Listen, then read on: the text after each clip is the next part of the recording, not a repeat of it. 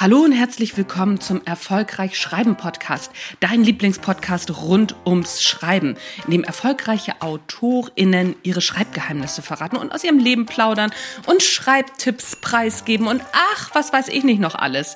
Und du bekommst Motivationskicks, Impulse, Hütz mit Mütz. Mein Name ist Anja Niekerken und ich freue mich, dass du dabei bist.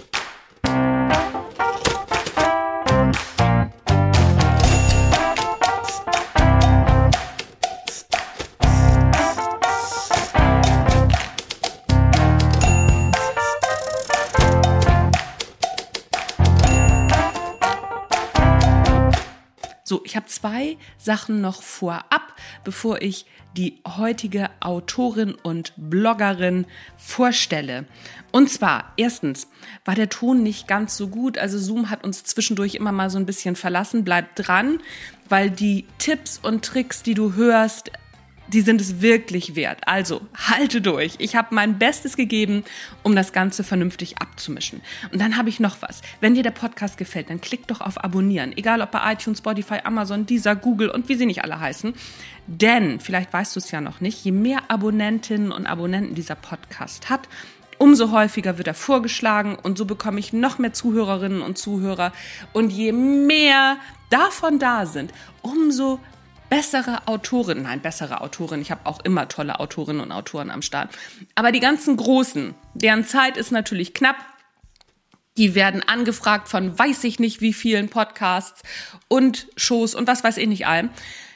Wenn ich genug Abonnentinnen und Abonnenten habe für diesen Podcast, dann kriege ich die natürlich auch alle an den Start. Deswegen weiterempfehlen und fleißig auf Abonnieren drücken. So, jetzt fangen wir aber an. Heute bei mir zu Gast ist Autorin und Buchbloggerin Stefanie Hasse. Stefanie schreibt, wenn sie nicht gerade selbst in fremden Buchwelten versinkt, fantastisch romantische oder spannende Geschichten. Das ist ja so gar nicht mein Genre und deswegen bin ich umso gespannter, was Stefanie zu erzählen hat. Herausgelesene Buchfiguren, mystisch tragische Liebesgeschichten, magisch-dämonische Welten und nicht ganz abwegige Zukunftsszenarien fesseln ihre LeserInnen. Darüber hinaus betreibt sie den Buchblog His and Her Books mit Kai Hasse und Felicitas Brandt und kann bestimmt eine Menge über das Thema Buchbloggen erzählen. Steffi, vielen Dank, dass du dir die Zeit nimmst und herzlich willkommen im Erfolgreich Schreiben Podcast. Ich freue mich dabei zu sein. Fangen wir doch mal erstmal so an. Wie, wie bist du zum Schreiben gekommen? Das ist tatsächlich äh, reiner Zufall gewesen. Also ich hatte nie mein Leben lang geplant, ach, ich will später Bücher schreiben, sondern habe tatsächlich immer nur viel gelesen. Mhm. Und so kam es auch, dass ich im Urlaub war und zu viel gelesen habe, mein ganzer Lesestoff aus war und ja, ich mir angefangen habe, eine eigene Welt zu erdenken. Mhm. So hat es begonnen. Aus Mangel an Lesestoff. An Mang aus Mangel an Lesestoff. Ich hake da jetzt einfach ein. Ich wollte eigentlich was anderes fragen. Aber wie viel liest du so pro Woche? Äh, das ist natürlich unterschiedlich. Ähm, aber so ein Buch pro Woche schaffe ich auf jeden Fall. Boah, das ist echt ganz schön viel. Also das schaffe ich nicht, aber ich lese auch verhältnismäßig langsam. Dein Urlaub, ich komme da nochmal drauf zurück, dass du gesagt hast, okay, mir ist der Lesestoff ausgegangen, habe ich halt einfach selber angefangen zu schreiben. In welchem Alter hast du angefangen? Äh, alt. oh Gott, wann war das? Ähm, mit über 30 oder an die 30, denke ich. Wann war denn das? Das müsste 2010 oder 2011 gewesen sein. Mhm.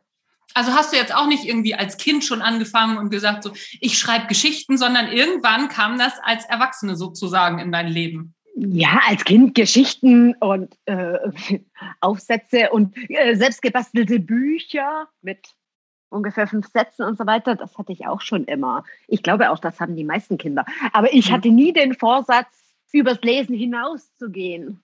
Also das war nie da, bis zu diesem Urlaub. Und dann, wie ging das dann weiter? Das interessiert mich ja. Hast du dann da gleich irgendwie ein Exposé draus gemacht oder das gleich eingereicht? Wie ging es dann weiter? Ich habe äh, da tatsächlich einen Laptop dabei gehabt, um äh, mit der Familie in Kontakt zu bleiben und habe da tatsächlich angefangen, loszuschreiben. Tatsächlich einfach nur drauf loszuschreiben, ohne ein bestimmtes Ziel, sondern einfach, ich versuche es jetzt einfach mal. Mhm. Ja, und da wurden dann drei Bände draus, die ich dann äh, zuerst auch im Self-Publishing veröffentlicht hatte ja. und die dann später zu Carlsen Impress gingen. Und von da an war ich Autorin. Immer bei irgendwelchen Imprints oder dann Großverlagen, ja. Das hat sich dann irgendwie verselbstständigt. Ach, das ist ja verrückt. Aber was ich ganz schön finde, dass du sagst, okay, das habe ich erst als Self-Publisherin gemacht und dann ist es nachher zu Carlsen gegangen, weil es gibt ja, kennst du wahrscheinlich auch, es gibt ja in dieser AutorInnenwelt so viele Gerüchte und eines davon ist, oh, ja. wenn du erstmal Self-Publisherin bist, dann nimmt dich kein Verlag mit. Das stimmt ja offensichtlich nicht. Nein, also ich glaube auch äh, heutzutage sogar noch weniger wie damals. Ja. Hatte, also habe ich so das Gefühl. Es ist ja mhm. jetzt so rund, rund zehn Jahre her, aber inzwischen, wenn man auf diese Art beweist, ja, mein Buch kann ankommen, ich bringe auch Geschichten zu Ende. Ja. Ja, das ist halt doch immer bei vielen, die so auch mich anfragen und mir schreiben, so, welche Schreibtipps hast du? Es ist immer so, viele bringen die Bücher oder ihre Geschichten nicht zu einem Ende. Und das beweist man ja damit schon mal. Mm, mm. Mein Reden. Das, ich ich feiere ja. feier hier gerade innerlich, äh, feiere ich das gerade ab und denke so, ja, genau, genau so ist das. Und es, ich höre auch wirklich von AutorInnen teilweise, ja, packe ich das denn in mein Exposé, dass ich schon irgendwie im Self-Publishing was gemacht habe? Ja, selbstverständlich. Natürlich. gibt dem Verlag ja Sicherheit. Genau, und äh, man kann auch dort dann ja schon mal nachschauen, wenn irgendwelche Rezensionen und so weiter da sind. Äh, wie kommt denn die Schreibweise an? Genau, genau. Oder, ja, oder überhaupt das auch mal lesen. Ja. Ne? Das ist ja auch. Genau. Das, das passt. Ach Mensch, das, äh, das finde ich ja schon toll. Ich habe eben auch schon so zwischen den Zeilen, beziehungsweise hast du auch gesagt, dass dich Leute anschreiben und fragen, ob du Schreibtipps hast. Was kriegst denn du so für, für Anfragen? Erzähl mal. Ständig ich habe eine Idee für eine Geschichte. Wie fange ich an? Mhm. Ich überlege immer kurz, ob ich was Fieses antworten soll, aber das macht man ja nicht. Und so, schreiben. Einfach loslegen. Es ist am Anfang egal, ob irgendwie ein Plan besteht, ob man alle Details weiß. Es ist ganz egal. Einfach erstmal losschreiben. Mhm. Wenn man dann ins erste Stocken gerät, dann kann man ja nochmal drüber nachdenken, wo man hin will. Aber mhm. ich sage auch immer, oh, mein Anfang stimmt nicht. Also wenn solche detaillierteren Probleme kommen als Anfrage, mein Anfang gefällt mir nicht, das ist ganz egal. Mhm. Erst einmal sollte auch das Ende da sein. Überarbeiten geht immer, aber wenn nichts da ist zum Überarbeiten, sieht das schlecht aus. Ja, das finde ich, äh, das ist echt ein, guter Hinweis. Einfach erstmal machen und, äh, und dann gucken. Das heißt aber auch, plottest du nicht vor? Inzwischen schon. okay.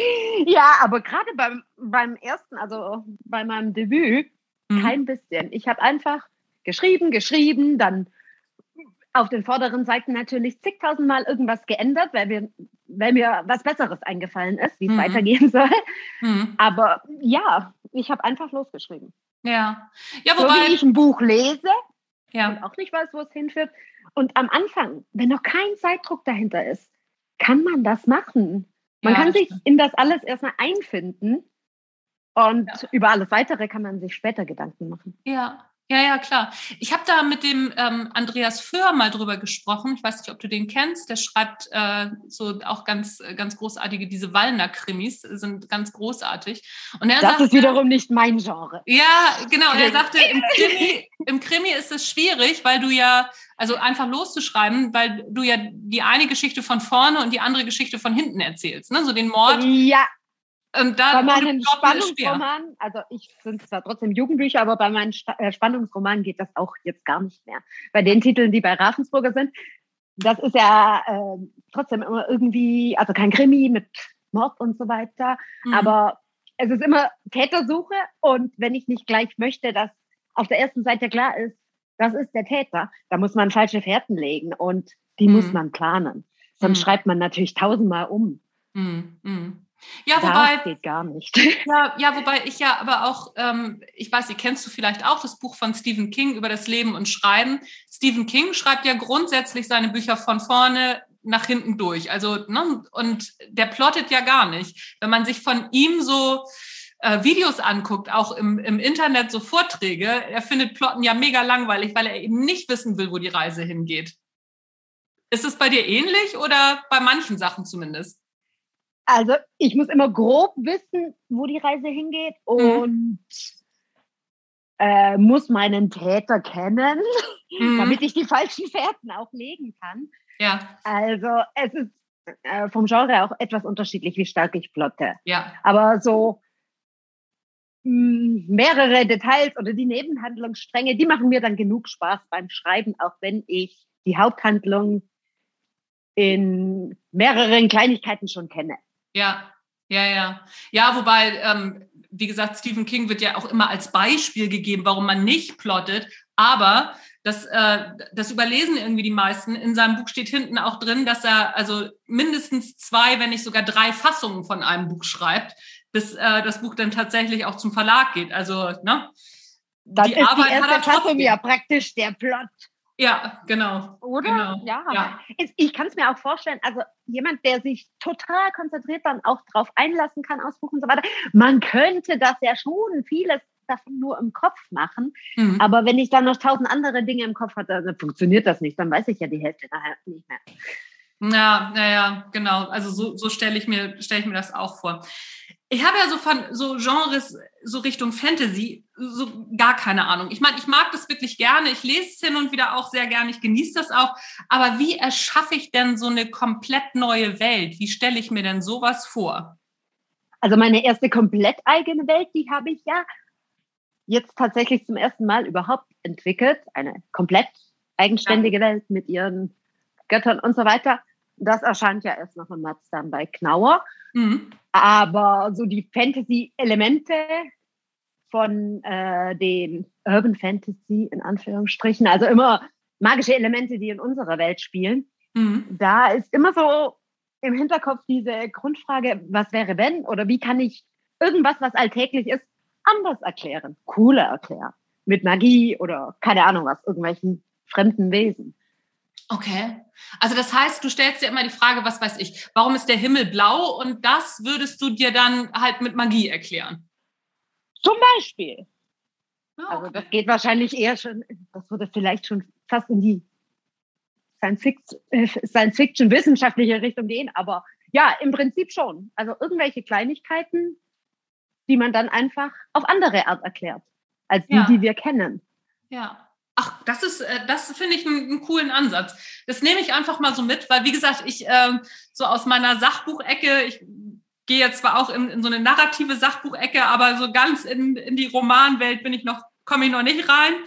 Aber das nehme ich mal mit. Das finde ich einen spannenden Ansatz, einfach sich Fragen zu stellen, die wir uns so stellen, wo wir die Antworten eigentlich ja wissenschaftlich wissen und die dann auf eine, eine mystische Art zu erklären. Das finde ich einen coolen Ansatz. Richtig gut. Genau, einfach eine andere Lösung zu finden.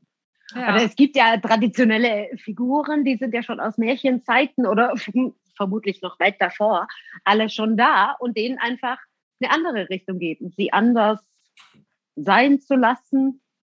Ja. Ich hatte ja mit meinen Magic Tales und dem dunkelsten Fluch Hexen. Mhm. Und die zaubern einfach mal anders als mit Zaubersprüchen, Zauberstab und so weiter. Sie nutzen Sigillen.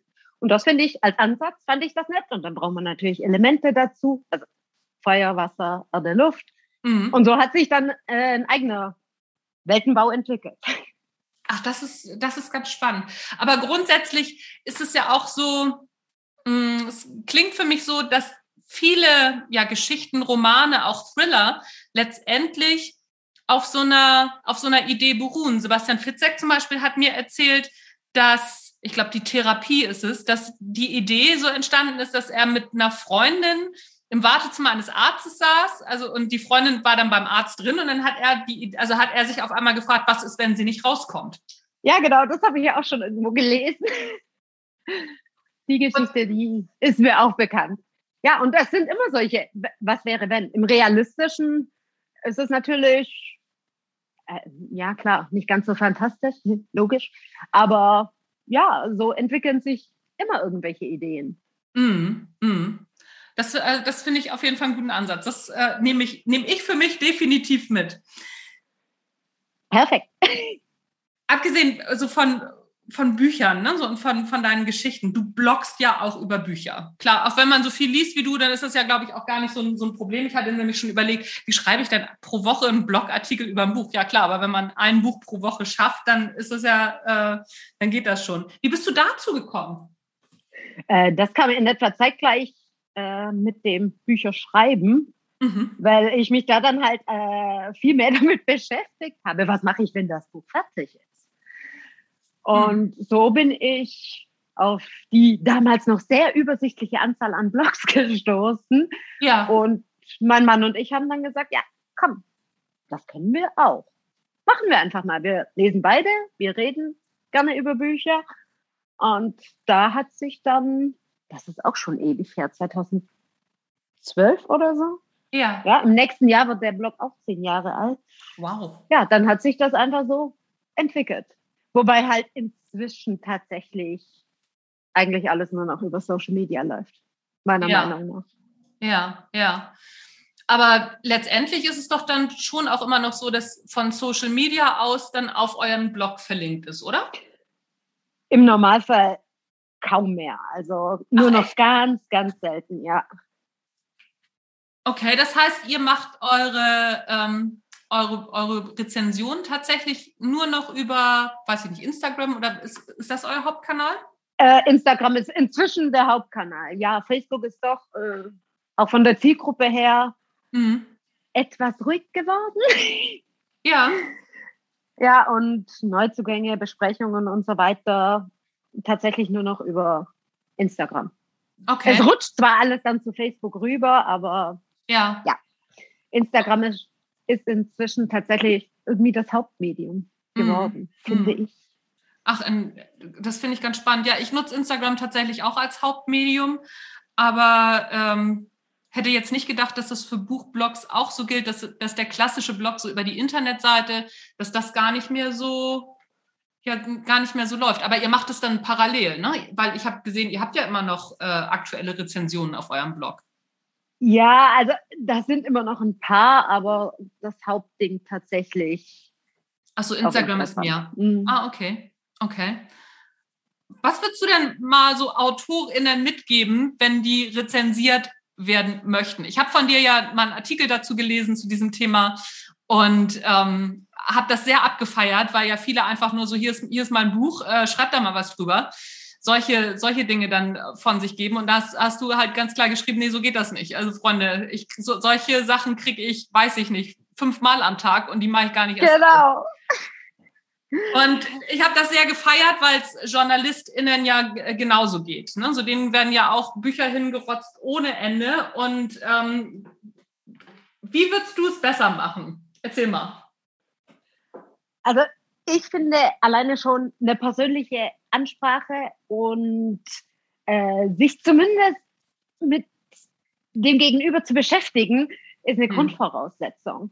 Mhm. Es gibt tatsächlich, das sind dann Schreiben, inzwischen ganz oft auf Instagram. Ich habe ein Buch geschrieben das, äh, oder rezensiere es.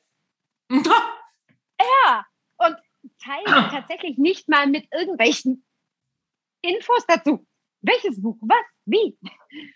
Und äh, sowas wird unbeantwortet gelöscht. Ja, klar. Weil da sortieren wir inzwischen auch ganz gut aus. Oder die etwas freundlichere nächste Stufe, die aber immer noch nicht geht. Äh, man sieht bei Instagram ja, wann jemand folgt und es folgt jemand und ungefähr eine halbe Stunde später geht die Nachricht ein, ich folge euch schon so lange und bin so beeindruckt, bla bla bla. Oh nein. Nimm, rezensier mein Buch es, es läuft halt immer auf dasselbe raus. Es ist einfach anonym und nicht persönlich genug. Dann mhm. braucht sich auch keiner beschweren, wenn solche Nachrichten wie Pressemitteilungen, die an einen Riesenverteiler gehen mhm. und die kein Mensch beantwortet, es sei denn, es interessiert, unbeantwortet gelöscht werden. Mhm. Es beschweren sich ja oft AutorInnen, äh, ja, niemand antwortet mir. Ja, vielleicht liegt es an solchen Dingen. Mhm. Weil mhm. wenn ich Nachrichten oder E-Mails bekomme, die wirken wie jeder Presseverteiler von einem Verlag, da antworte ich auch nicht jedes Mal drauf. Ja, danke für die E-Mail, aber kein Interesse.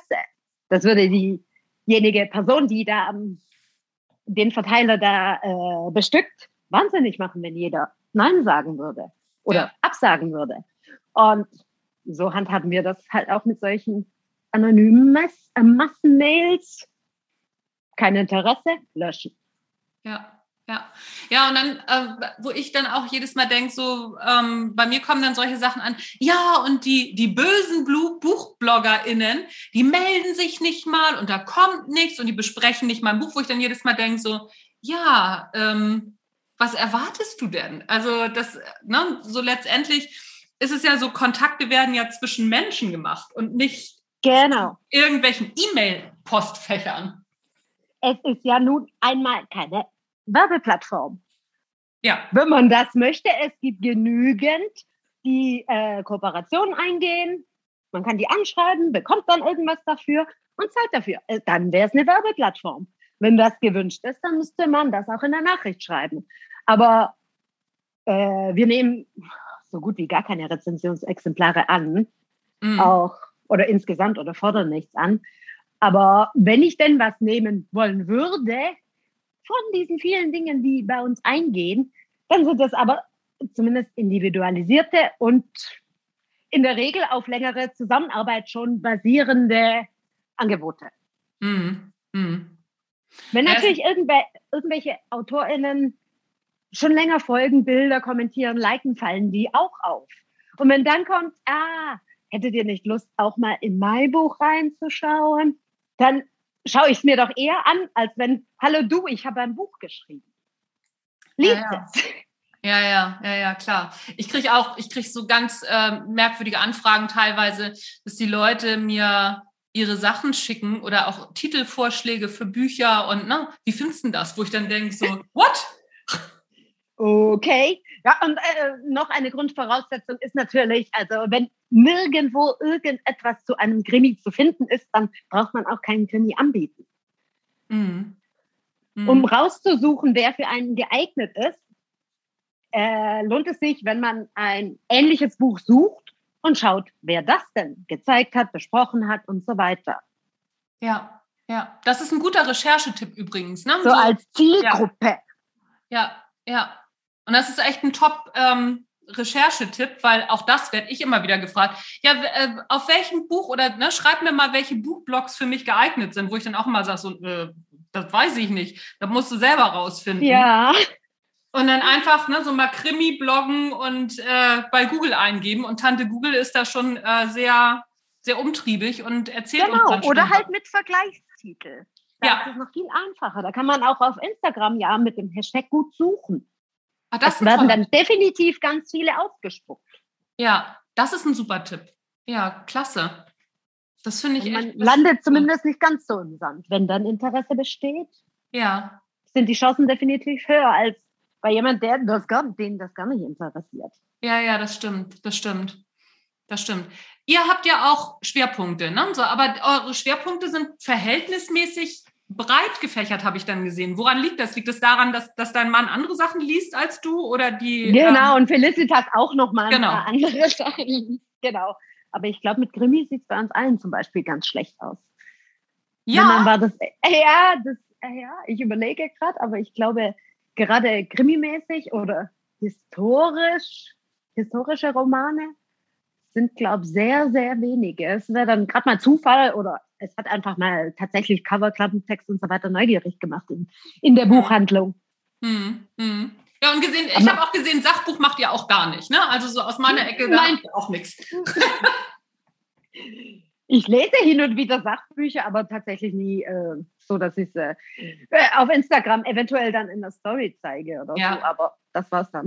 Ja, aber ich kann das, ich kann das total nachvollziehen. Ich habe ja am Anfang auch gesagt, ne, so, so diese, diese mystischen Themen oder ne, so das, das, was ihr so abdeckt, das ist auch so gar nicht meins. Ich lese das schon mal äh, zufällig, wenn, wenn ich auf sowas stoße, zum Beispiel was mir damals mal richtig gut gefallen hat und was mir auch immer noch im Kopf rumspukt, ist von Holbein, Hagen von Tronje. Ich weiß nicht, ob du das Buch kennst. Das habe ich nicht gelesen, nein.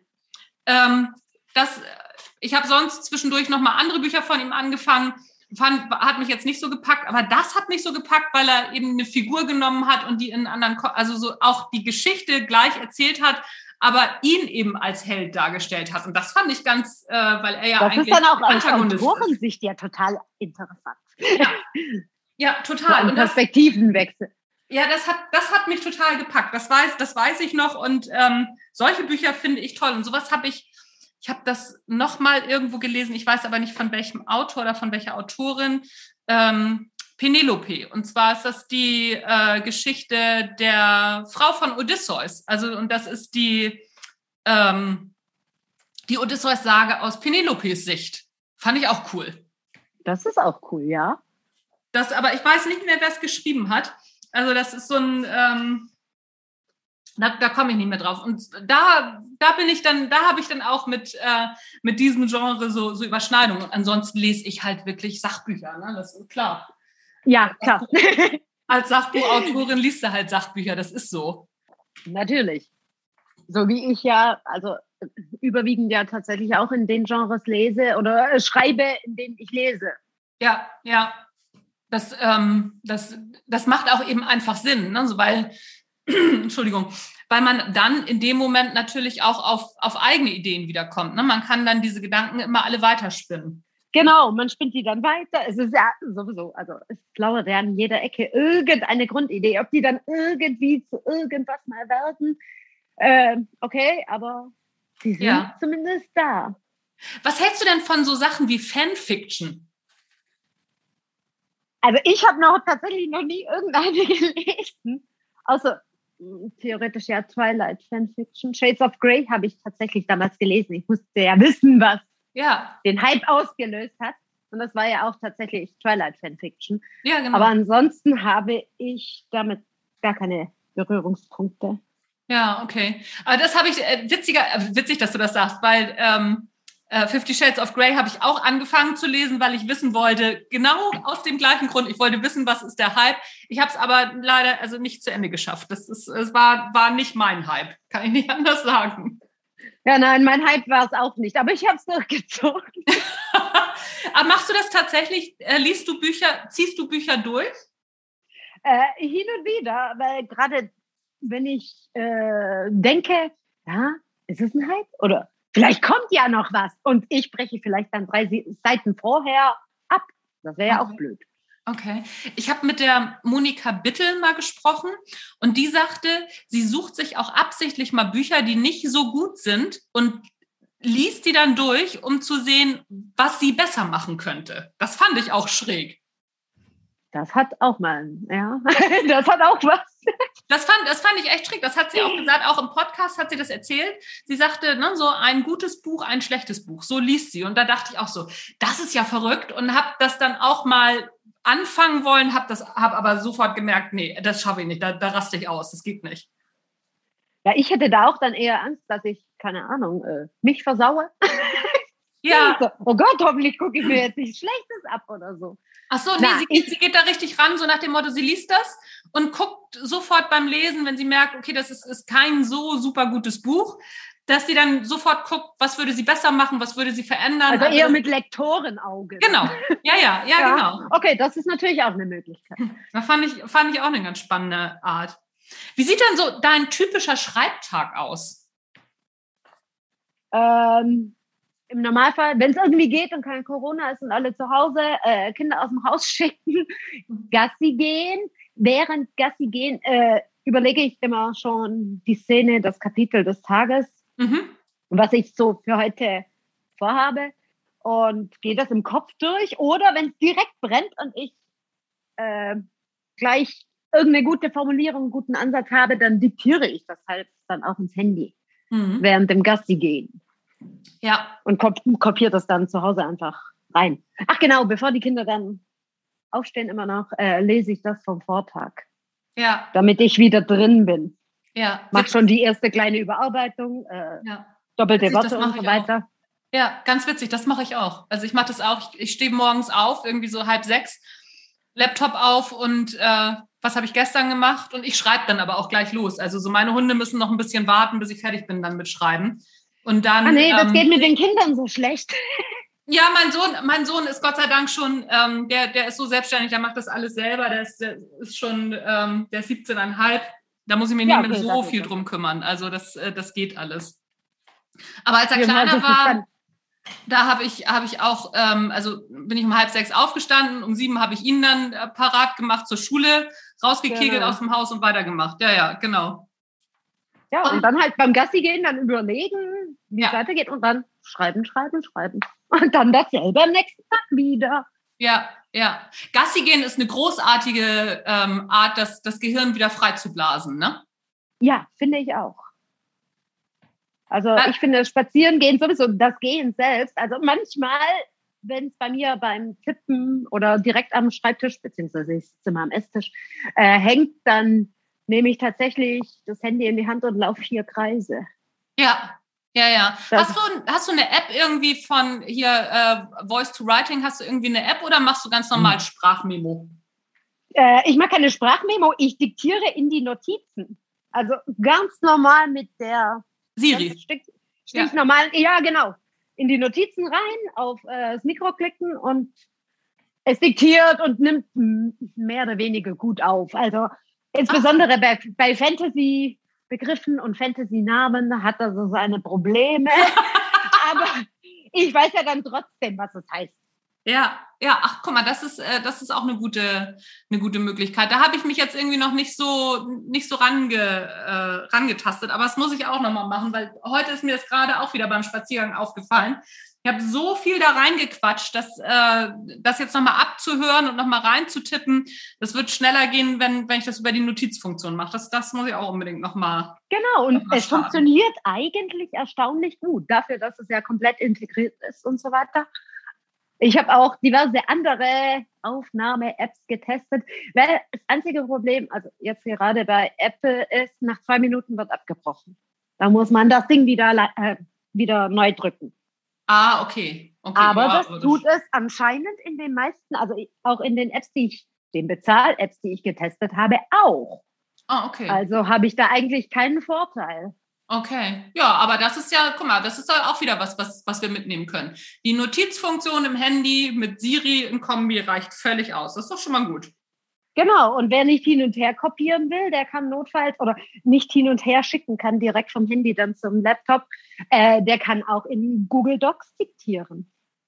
Ach ja, stimmt, das geht ja direkt auch. Direkt und kann es direkt dann am Computer dann öffnen. Ach ja, stimmt, stimmt. Guck mal, das Wer nicht noch einen zusätzlichen Weg gehen möchte. Ja. Wobei Ach. bei mir dann unterwegs hier in der Gegend das Internet zu schlecht ist für Google Docs. Deswegen auch mit Notizen. Ja, ich wollte gerade sagen, also so in Deutschland ist es wahrscheinlich überall so, wo man spazieren geht, äh, dass, da, dass es da nicht so, nicht so super läuft. Vielleicht okay. in Stadtparks, aber hier, hm, ich ja. bin ja froh, wenn ich, wenn überhaupt irgendwas geht. Ja, naja, das kenne ich, das kenne ich. Ähm, haben wir ja auch schon drüber gesprochen. Genau. Was machst du denn, mal abgesehen von Spaziergängen, was machst du, wenn du eine Schreibblockade hast? Und wie gehst du damit um, wenn dir mal nichts einfällt? In der Regel bin ich blockiert, an mir Arbeit zu ersparen. Da bin ich mir 99,9 Prozent sicher. Es hängt irgendwo, was ich im Vorfeld nicht bedacht habe. Und wenn ich den Weg weitergehen würde, darf ich nachher alles ändern. Also mein Hirn blockiert mich, um mich vor Mehrarbeit zu beschützen. Ach, wie cool. Und dann gehst du. Ja, bin ich mir ziemlich sicher, weil es stimmt dann tatsächlich. Wenn ich, wenn ich dann wieder zurückgehe, wie du sagst, dann finde ich meistens auch den Grund. Das Ach, muss gar nicht alleine sein, dann bespreche ich mich mit Kolleginnen ja. oder erzähle alles meinem Mann oder oft reicht schon, man will an die Schreibgruppe einfach eine ewig lange Audio schicken und in dem Moment, in dem man alles so erzählt, was denn schief läuft, kommt die Lösung schon. Ja. Also bei mir sind Blockaden tatsächlich vor allem aufgrund solcher Mehrarbeit potenzieller Mehrarbeit. Mhm. Ja, da cool. ist dann einfach das unge ungute Gefühl da, mhm. so in die Richtung, so, hm, irgendwas stimmt nicht, irgendwas stimmt nicht. Aber so tatsächlich äh, vor den Ferien hatte ich eine, es war einfach, es stimmt theoretisch alles, aber es war einfach trotzdem alles doof und ich wollte nicht mehr. Aber diesmal lag es vermutlich tatsächlich an anderthalb Jahren durcharbeiten, dann Corona ohne Urlaub, freie Wochenenden ja. und so weiter. Ja. Und wir haben jetzt hier die lokalen Ferien und den Urlaub meines Mannes genutzt und ich habe nicht gearbeitet. Und jetzt, und jetzt bin ich frei ja. und seit gestern, ich schaue mir alles an, was vor den Ferien alles so doof war und nicht gepasst hat, sich komisch angefühlt hat. Tut's nicht. Ja, super. Also das so war tatsächlich mein erstes Mal blockieren, so, nein, du brauchst Urlaub. Ja, ja, ja, okay, das, äh, das hat man dann auch mal. Ich habe gerade ja. das Stichwort von dir gehört, Schreibgruppe. Du hast eine Schreibgruppe? Äh, wir haben einen äh, WhatsApp-Chat. Oder mehr, ich habe mehrere WhatsApp-Chats mit irgendwelchen Kolleginnen. Doch, das sind tatsächlich alles nur Frauen. okay. Ähm, inwieweit würdest du sowas empfehlen? Oder würdest du sagen, so, ja, kann man machen, aber ähm, muss man schon auch ganz genau gucken, mit wem man da zusammen ist? Äh, es muss auf jeden Fall persönlich passen und ich kenne die alle schon. Ja. ja. ja, also. Und dann kann man natürlich gegenseitig Probleme erklären und gegenseitig helfen, ohne dass irgendwer dann tatsächlich Angst haben muss wegen Ideenklau oder keine Ahnung was, dass irgendjemand was zu früh verrät und so weiter. Mhm. Aber grundsätzlich ist dieses, es ist nicht mal nur Networking, es ist einfach, man schreibt immer allein zu Hause. Mhm es tut gut, wenn man Kolleginnen hat oder auf Instagram und dann teilt natürlich auch Kollegen zum Hin- und Her-Chatten. Hm. Es tut einfach gut, sich auszutauschen, sich über irgendwas aufzuregen, was man äh, ja, was man ja. nicht im Internet irgendwo ja, öffentlich schreibt. Es ist ein einsamer Job sonst und es tut einfach gut. Ja. Deshalb, also irgendwie würde ich immer irgendjemand mit zusammen suchen, mit denen man den Weg gemeinsam gehen kann. Ja, ja, ich kann das, ich kann das unterschreiben. Also, ne, auch wenn man sich mal über den Verlag aufregen will oder sonst irgendwas, wenn man das mit Leuten macht, die nicht schreiben, die verstehen das ja gar nicht. Ja, so, was ist das jetzt? Wie, was? Ja, ist tatsächlich so. Und öffentlich darf man das auch nicht machen. Nein, würde man, aber würde man ja auch nicht tun. Ne? So, ich sag mal, ich bin mit meinem Verlag mega zufrieden, aber zwischendurch sind natürlich immer mal Sachen, die mich aufregen, genauso wie umgekehrt werden sich. VerlagsmitarbeiterInnen auch über mich aufregen und denken, oh Mann, die Nike, irgendwie hat sie doch nicht mehr alle. ähm, genau. Das ist, äh, und das kann ich auch verstehen, aber ne, so, man braucht dann schon auch Gleichgesinnte, die einen verstehen und die einem dann zwischendurch auch mal sagen, ja, genau, so ist das auch, also, ne, und die also, nicht gleich ich sagen. Ich kenne das auch. Ja. Man sieht dann halt äh, gerade auf Instagram und Co. immer nur die vielen positiven Seiten. Oh, ja. Es ist zwar der Trend, dass teilweise dann auch negative Sachen, aber ja, die sind halt dann tatsächlich immer so, denke ich mir immer, als Verlag würde ich das aber jetzt nicht lesen wollen. Ja. Und solche Dinge, die gehören alle in eine private Schreibgruppe und ja. wir können zusammen jammern. Ja. Und perfekt. Ja, genau, genau. Also nächster Tipp hier aus diesem, aus diesem Podcast ist auf jeden Fall, such dir KollegInnen, mit denen du gut kannst und ne, so tauscht euch regelmäßig aus. Das hilft auf jeden Fall. Genau. Gibt es einen Tipp über das Schreiben, von dem du sagst, hätte ich das am Anfang gewusst, da in meinem Urlaub, als ich, als mir langweilig war und ich nichts mehr zu lesen hatte, dann wäre einiges leichter gewesen. Äh, nein, ich glaube nicht. Ach doch, was einem vielleicht direkt immer vor allem anderen, was äh, jemand sagen sollte, also, Geduld ist das, was du am meisten brauchst. Ey. Geduld in allem. Ja. Bis du dein Cover bekommst, bis Feedback kommt, bis das Buch endlich da ist. Ja. Aber ja. ansonsten, man lernt mit jedem Text, mit jedem, ja, ja, mit jedem Lektorat, jeder neuen Zusammenarbeit, mit jedem Feedback von irgendwelchen Testlesern. Man wächst an sich selbst. Also ich hatte irgendwann Jennifer L. Armitrout interviewt und sie mhm. meinte auch so als erster Tipp, immer nach vorne schauen und äh, your best book isn't written yet. Ja.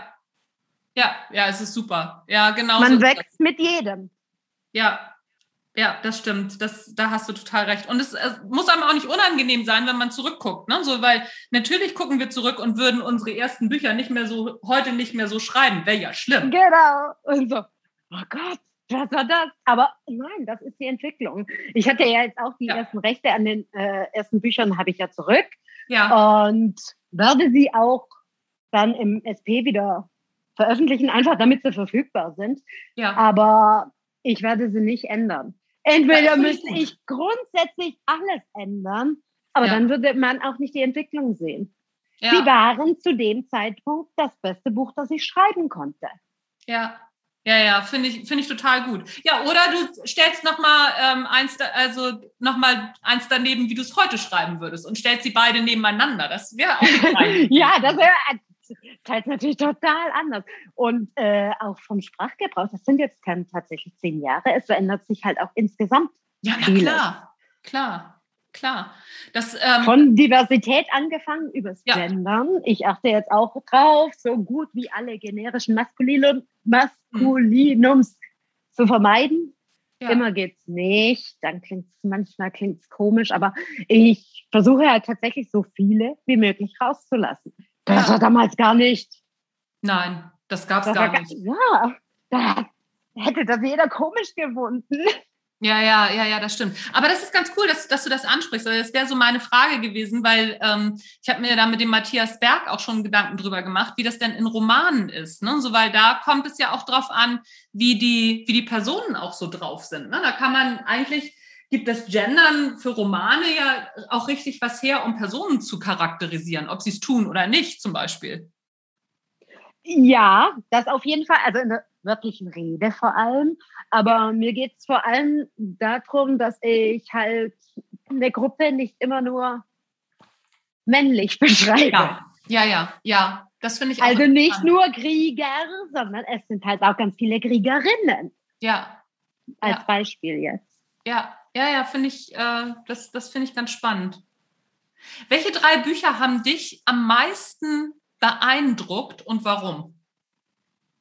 Hm, oh Gott, ich habe viele, die ich liebe. Hm. äh, Gehe ich mal die zuletzt gelesenen durch. Zuletzt geliebt und dadurch tatsächlich schon zweimal noch zusätzlich gehört war Blood and Ash, Jennifer mhm. L. Armentrout. Okay. Ich weiß nicht, ob es daran lag, dass ich so ewig kein High Fantasy mehr gelesen habe. Ja. Also irgendeine Geschichte, die äh, in einer total fremden Welt liegt. Aber sie hat beispielsweise auch den Vampir-Mythos ganz neu interpretiert.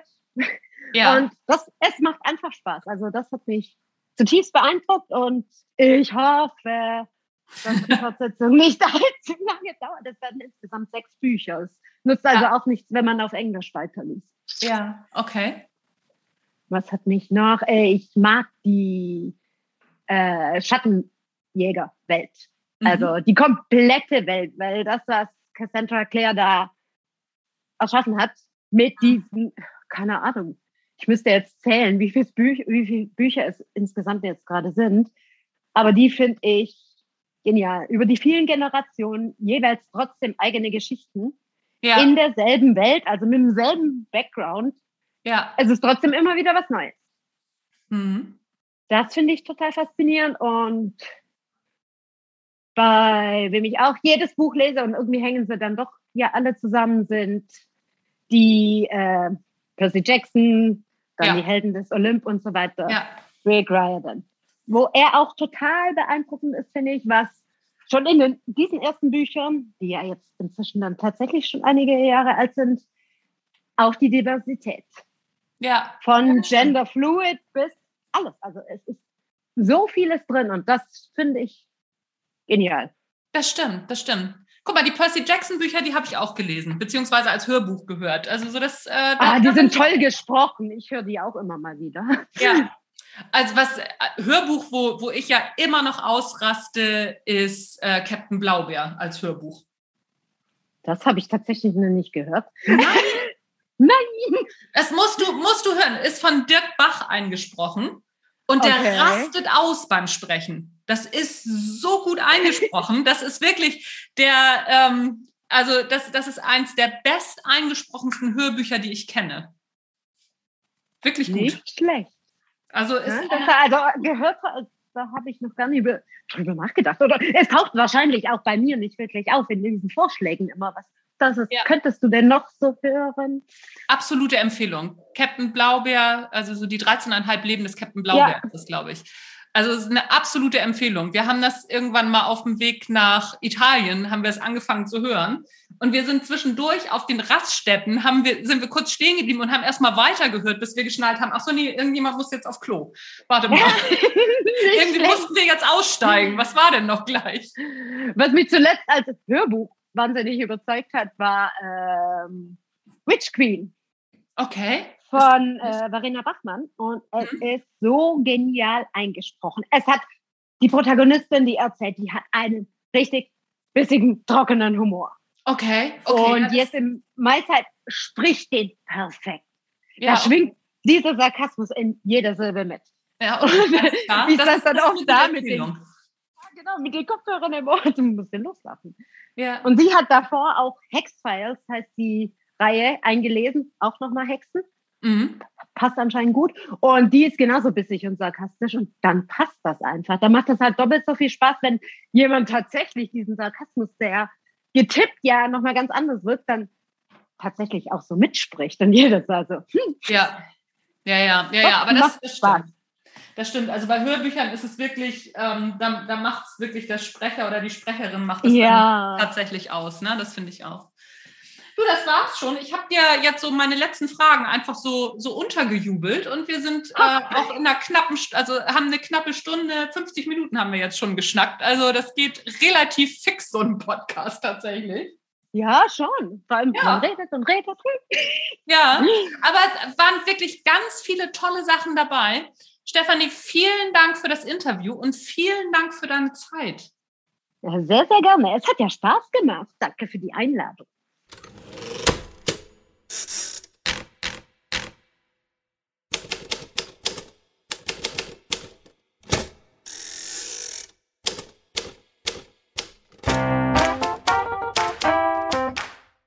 Tja, das war es tatsächlich schon. So schnell kann die Zeit vergehen, wenn man mit netten Schreibenden plaudert. So, die Stefanie, wo du sie findest, das findest du natürlich wieder alles in den Show Notes. Mein Name ist Anja Niekerken. Ich bin raus für heute. Das war der Erfolgreich Schreiben Podcast. Bleib mir gewogen und tschüss, bis zum nächsten Mal.